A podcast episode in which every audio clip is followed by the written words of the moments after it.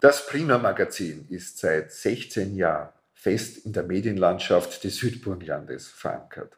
Einmal im Monat blickt es in sorgfältig recherchierten Berichten, Reportagen und Porträts mit Begeisterung und Tiefgang auf das Geschehen in der Region.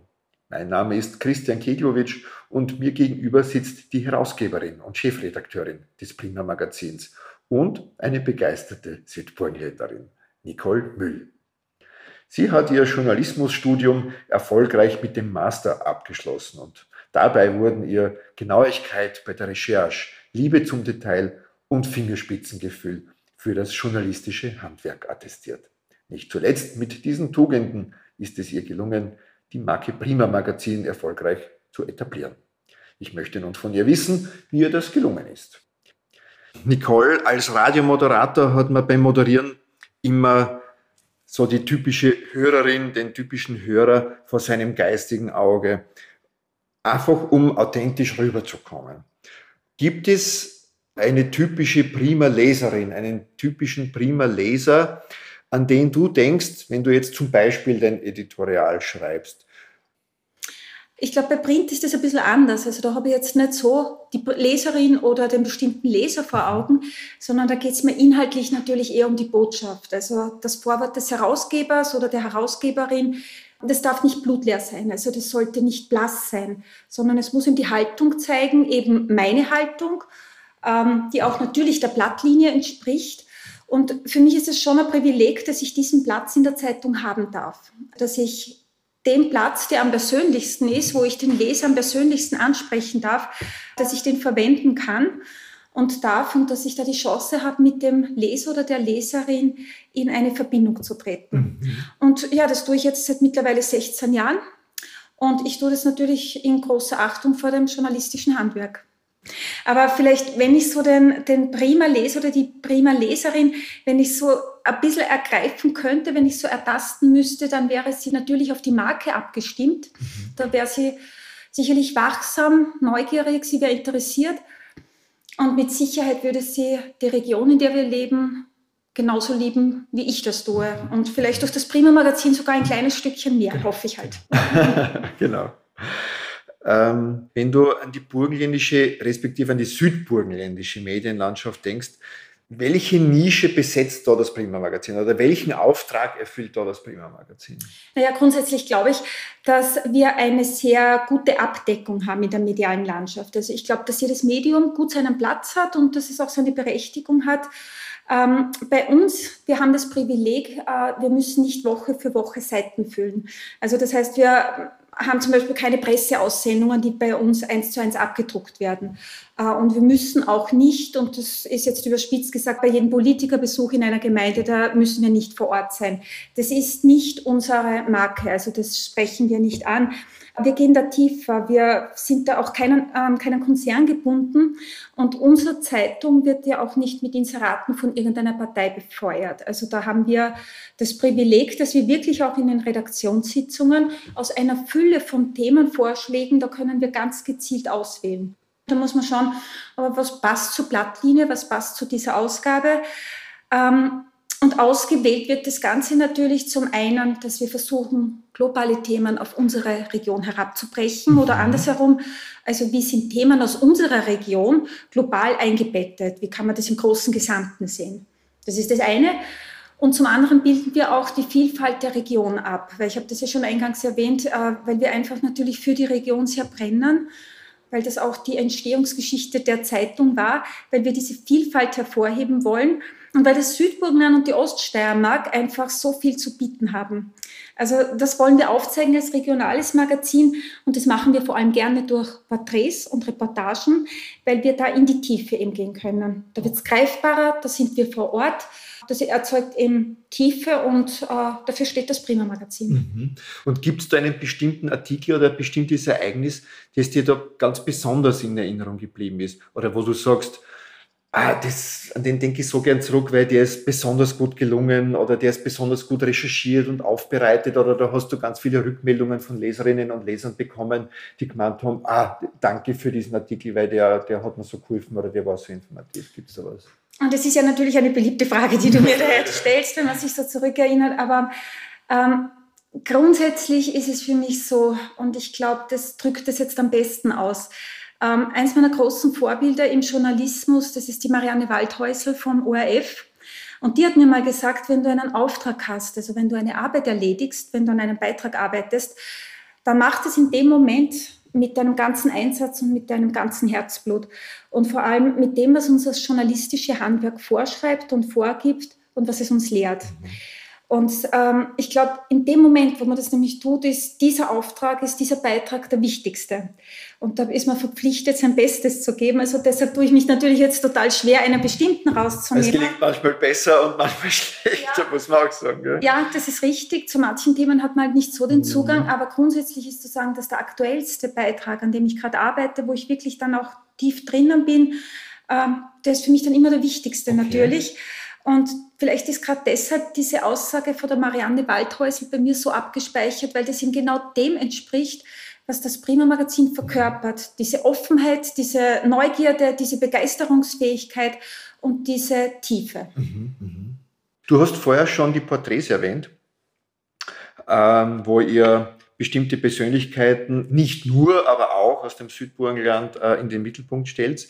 Nach welchen Kriterien sucht ihr diese Persönlichkeit aus? Und, und wen speziell würdet ihr gerne porträtieren, wenn ihr es euch aussuchen könntet? Gibt es da so Persönlichkeiten, wo ihr sagt, ah, pff, das ist ja so ein interessanter Mensch, den ich unbedingt gerne mal im Prima porträtieren? Also das gibt es natürlich immer wieder. Das ist natürlich äh, das, äh, unendlich. Also ich muss sagen, wir haben ja schon wahnsinnig viele Menschen, äh, da haben wir ja schon Einblick haben dürfen, die haben wir schon porträtieren dürfen. Und die oberste Vorgabe natürlich ist immer, was ist erzählenswert?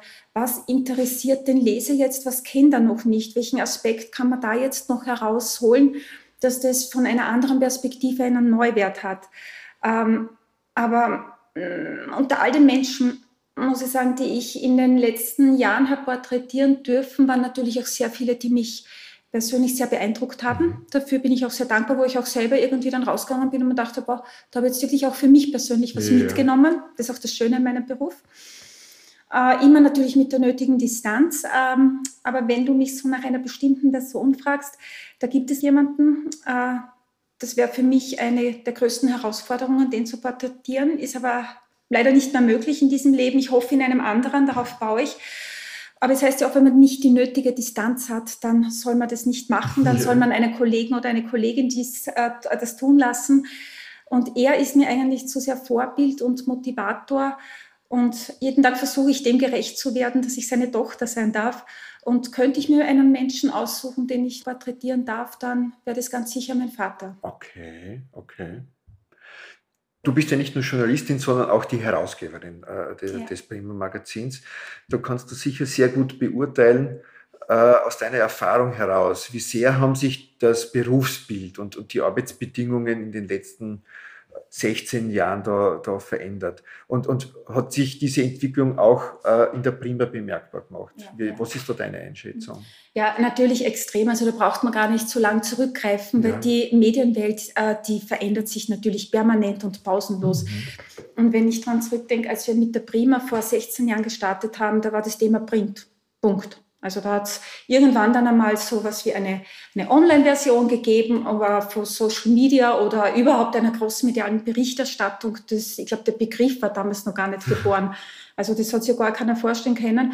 Äh, wir haben halt einfach angefangen, sind ins kalte Wasser gesprungen, dass das ein Ozean ist mit, mit ganz vielen Haifischen drin. Und das hat ja damals keiner gewusst. Ähm, mir war dann nur wichtig, dass das Prima-Magazin dann noch einmal neu aufgestellt wird ich habe dann einen großen Relaunch gemacht und da haben wir dann nicht nur das Profil der Zeitung, in einem Markenprozess haben wir dann nicht nur geschärft und auch generell mhm. auch erneuert, sondern wir haben auch dann den Fokus auf die Online-Schiene gelegt. Also ganz bewusst, weil eben die Entwicklung dorthin so stark war und weil es immer geheißen hat, Print wird aussterben. Äh, also interaktives E-Paper, das direkt zum Inseratenkunden führt, mit allen Links irgendwie für einen Leserservice. Also das hat das Prima Magazin jetzt. So sind wir aufgestellt. Ähm, und als Herausgeberin kommt das ja auch meinem Persönlichkeitsprofil doch sehr entgegen, weil Stillstand macht mich nervös. Also wenn alles so rund läuft, wenn irgendwie so nichts passiert, dann wäre ich unrund. Mhm.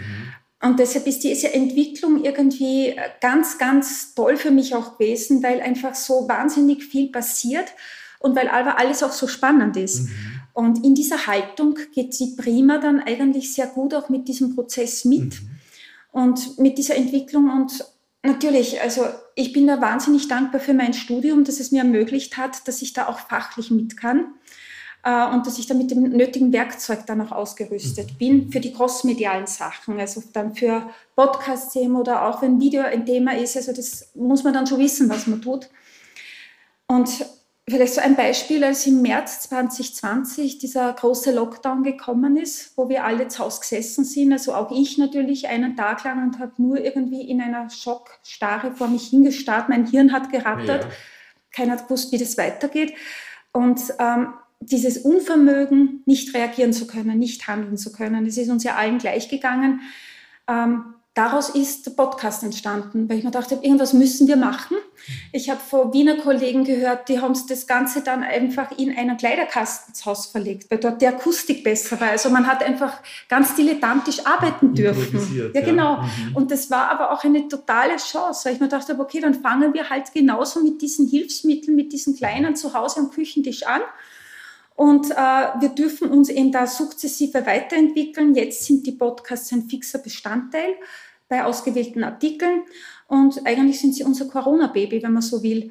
Und das ist eben die Begeisterungsfähigkeit dann auch von der Prima. Okay. Ich persönlich tue mich ein bisschen schwer mit den Social-Media-Kanälen. Mhm. Das ist mein persönlicher Zugang, hat aber nichts mit der Zeitung zu tun.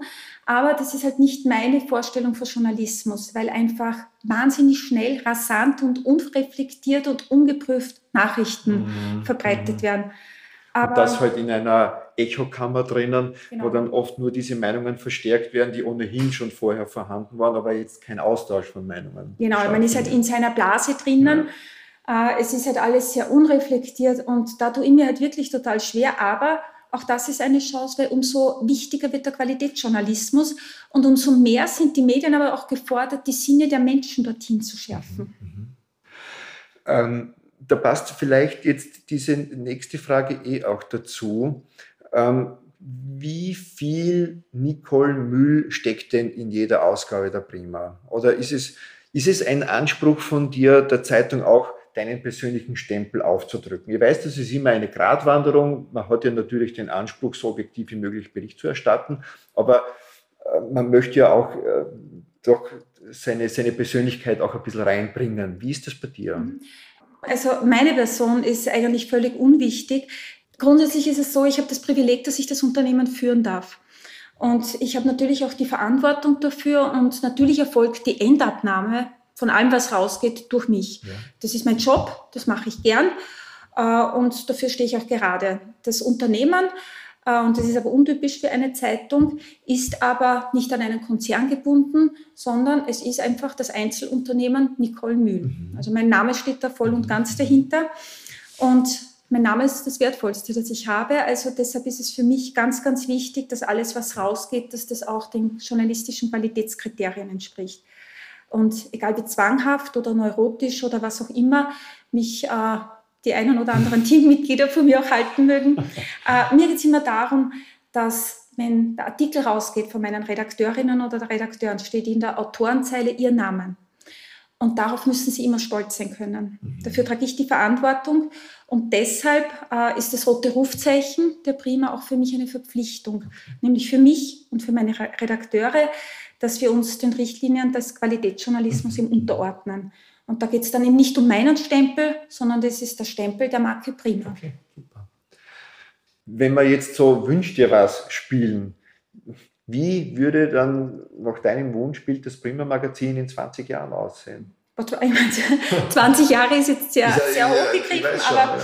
also ich glaube eben, wie ich gesagt habe, ob, ob Print, ob digital, ob Audio oder auch durch Bewegtbilder, äh, das wird man sehen, da geht die Prima mit, aber ich glaube, das ist auch nicht entscheidend, weil da sind wir ausgerüstet und vorbereitet und da äh, wird man sich einfach nach dem Wandel richten müssen. Ähm, in 20 Jahren wird die Prima immer noch begeistert und begeisterungsfähig sein, neugierig aufgeweckt, äh, wird immer noch die Tiefe besitzen, mhm. das alles wahrscheinlich noch verstärkt, noch vertiefter. Es wird dann in der immensen Anzahl von den Ausgaben, die man ja bis dorthin, kann man das ja gar nicht vorstellen, wenn ich mir jetzt diese Menge vorstelle, dann freue ich, also macht ja. mein Herz einen Luftsprung. Ähm, dann werden wir durch die Haltung der Zeitung, werden wir in der Region etwas bewegt haben und etwas bewirkt haben. Das, wird, das betrifft die Zeitung. Und wenn ich äh, persönlich daran denke, dann ähm, wäre ich mit fast 70 dann schon wahrscheinlich langsam an die Pension denken.